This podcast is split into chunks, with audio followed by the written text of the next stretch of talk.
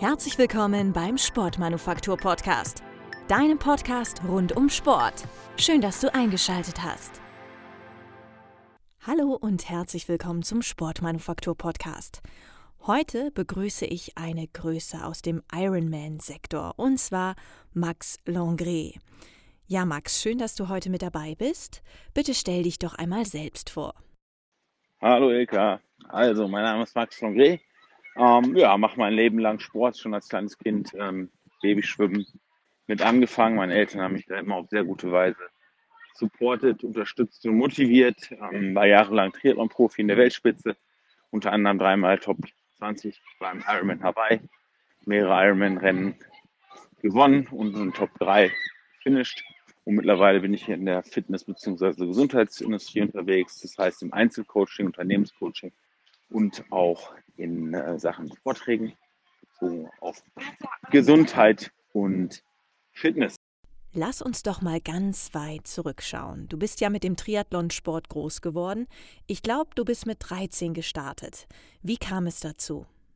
Begonnen habe ich mit dem äh, Schwimmen, habe auch viele Schwimmwettkämpfe gemacht.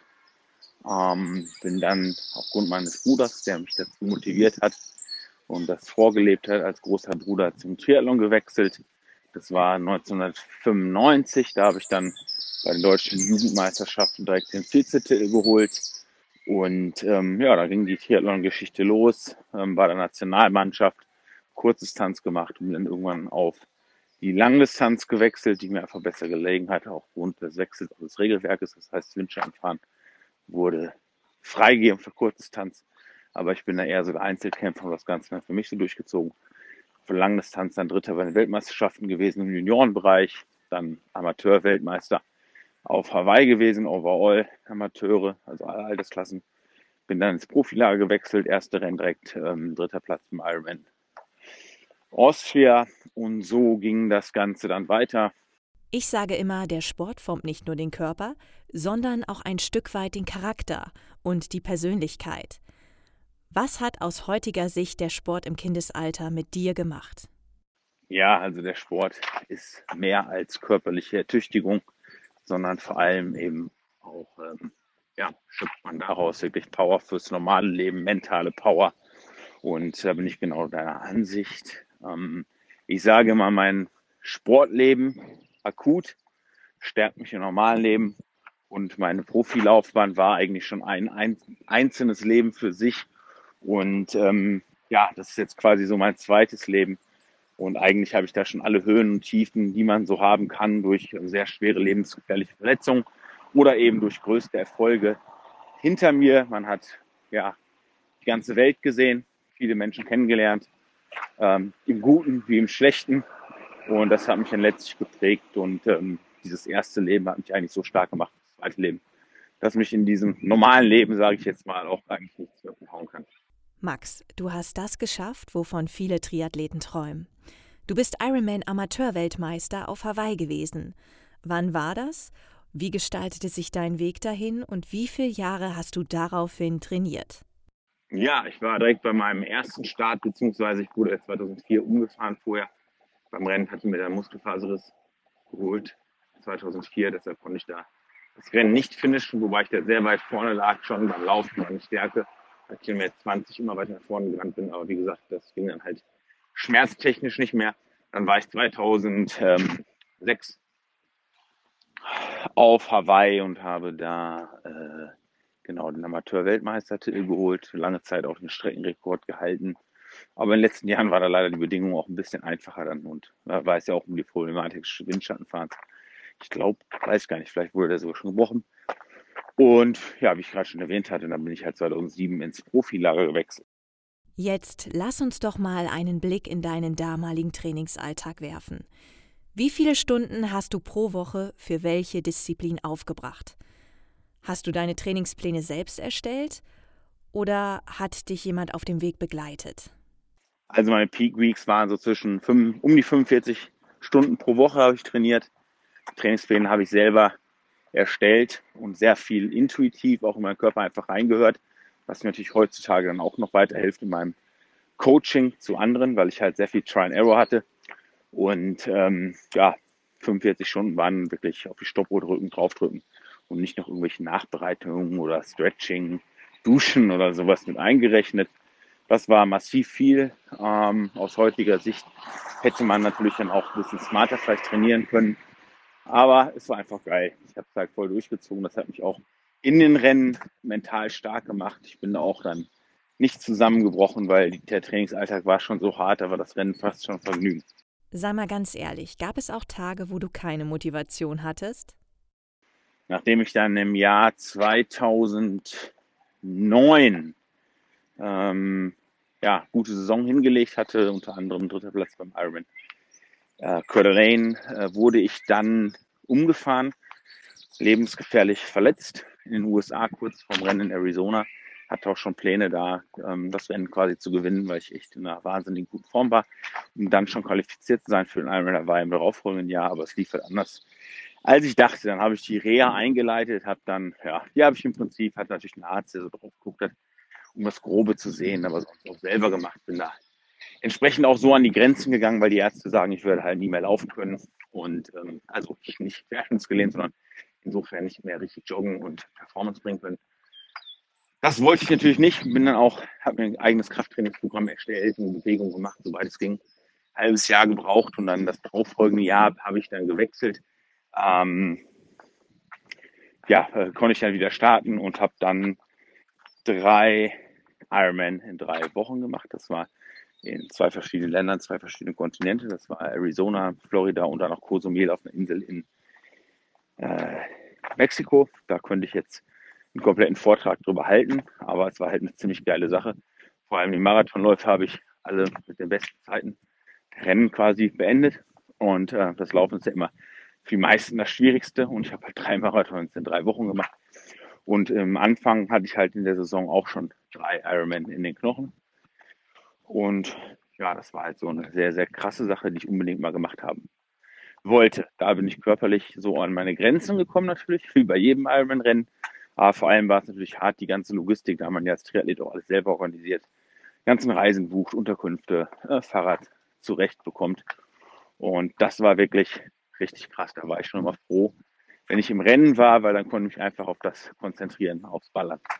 Du hast neben dem Hawaii-Sieg auch noch weitere Platzierungen beim Ironman belegt. Zum Beispiel den dritten Platz beim Ironman Austria. Du hast sogar drei Ironman in drei Wochen gefinisht. Was war dein Highlight und warum? Ja, den Almere, die längste Ironman-Distanz ähm, Rennen in Europa, habe ich ähm, auch gewonnen. Das ist halt ein Klassiker. Äh, dann die anderen Erfolge kann man ja, die sind dann meistens, meistens sind auf Wikipedia zu sehen. Ähm, genau. Und dann gab es irgendwann den Zeitpunkt, wo du vom Ausdauersport zum Kraftsport kamst. Wie hat sich das ergeben? Ja, also das ist ähm, so nicht ganz richtig. Also ich bin nicht vom Triathlon in den Kraftsport gewechselt. Ich bin, äh, habe Krafttraining immer gemacht, mein ganzes Leben lang. Dazu habe ich auch schon Vorträge, Artikel verfasst und natürlich auch mein Buch Schneller mit Krafttraining, wo es genau darum geht, dass man die Performance und vor allem auch Gesundheit und Verletzungsprophylaxe durch gezieltes Krafttraining steigern kann. Und das ist in den Köpfen von vielen Triathleten und Läufern nicht so drin.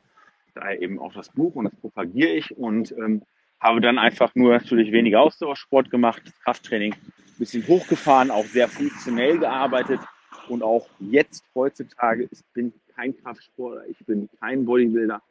Ich habe halt eine sehr symmetrische, ausgebildete Muskulatur, die ich mir über Jahrzehnte aufgebaut habe und ähm, distanziere mich auch von dem klassischen Bodybuilding, weil ich nicht dieser Bühnentyp bin, auch von der Bewertung alleine schon her, ich da nicht so der Fan von bin. Und ähm, mir geht's halt um die Gesundheit und die Muskulatur ist halt Grundlage für die Gesundheit und ähm, hilft bei allen Dingen, wie du auch schon erwähnt hast, äh, ist auch eine Rückkopplung zwischen Muscle und Mind. Das heißt also, es ist gut für den Kopf. Und mein Ziel ist eben Gesundheit zu halten. Natürlich soll das auch alles schön aussehen und die Muskulatur so lange wie möglich auf dem Alter zu halten, weil Ausdauer kann man sich mit 70 noch aneignen. Muskulatur geht immer mehr verloren. Max, Du gehst sowohl beim Triathlonsport als auch beim Kraftsport täglich an deine Grenzen. Worin besteht für dich der Unterschied? Vielleicht auch mental? Ja, ich denke mal, ähm, mentales an die Grenzen zu gehen, körperlich immer das Gleiche eigentlich. Also das eine dauert vielleicht ein bisschen länger beim Ausdauersport, da braucht man ein bisschen länger, bis man an die Grenzen kommt. Ist ja klar, da geht man halt nicht direkt auf 100 Prozent. Im Krafttraining kann man halt direkt in 100 Prozent gehen. Kommt man schneller an die muskulären Grenzen, kardiovaskulär natürlich jetzt nicht so an die Grenzen, es sei denn, man macht jetzt irgendwelche Kettlebell-Geschichten, funktionelles Training. Da geht das auch und äh, ja, man kann sich halt immer wieder schnell bei solchen Krafttrainingsgeschichten oder CrossFit bin ich jetzt nicht so der Fan von, aber ist auch ein anderes großes Thema. Ähm, können wir jetzt hier nicht besprechen. Ähm, kann man halt sehr schnell an die Grenzen kommen, da es halt hochintensiv ist und damit kommt man natürlich an die mentalen Grenzen, denn körperlich sind wir alle, vor allem auch Hobbysportler, das ist nicht blöde gemeint, es ist halt die Kunst, Grenzen mental zu verschieben, weil der Körper kann immer noch viel mehr als, ja, als der Kopf. Heute betreibst du nicht nur selbst Kraftsport, sondern du coachst auch andere Athleten. Was machst du genau? Genau, ganz wichtiger Punkt, den hatte ich auch eingangs schon erwähnt, dass ich mache Vorträge, coache im privaten Bereich, im Unternehmensbereich und äh, da sind nicht nur Hobbysportler bei, sondern auch Profis bei. Ähm, aber ich bin jetzt nicht der Typ, der so alles Mögliche publiziert. Manchmal sind es dann eben auch so Geschichten, dass man äh, ja mental die Leute, Profis berät, krafttrainingsmäßig berät und das posaunt man nicht immer so raus. Longre ist mittlerweile auch eine Marke. Was hast du für Produkte und wie unterstützen diese uns Sportler? Ja, im Produktbereich bin ich halt so aufgestellt, dass ich ähm, ein paar Supplements rausgebracht habe, die ähm, genau nach meinem Gusto zusammengestellt sind, also Rezept sozusagen. Dann habe ich, ähm, die sind noch nicht publiziert, habe ich ein paar Sonnenbrillenkollektionen, ähm, habe auch ein Trainingstool für Okklusionstraining.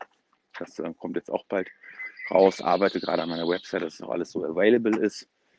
Ähm, sonst so Accessoires wie Kappen und ähm, solche Geschichten und halt das Buch, was ich ähm, publiziert habe. Und äh, bin jetzt eigentlich dabei, noch ein zweites rauszubringen. Max, abschließend noch die Frage, gibt es noch etwas, das wir unbedingt zu dir wissen sollten? Oder möchtest du anderen etwas mit auf den Weg geben? Ja, natürlich kannst du gerne meine Instagram erwähnen. Ähm, da habe ich jetzt, follow ich eigentlich meistens jetzt so meine Trainingseinheiten, die ich täglich im Kraftraum mache.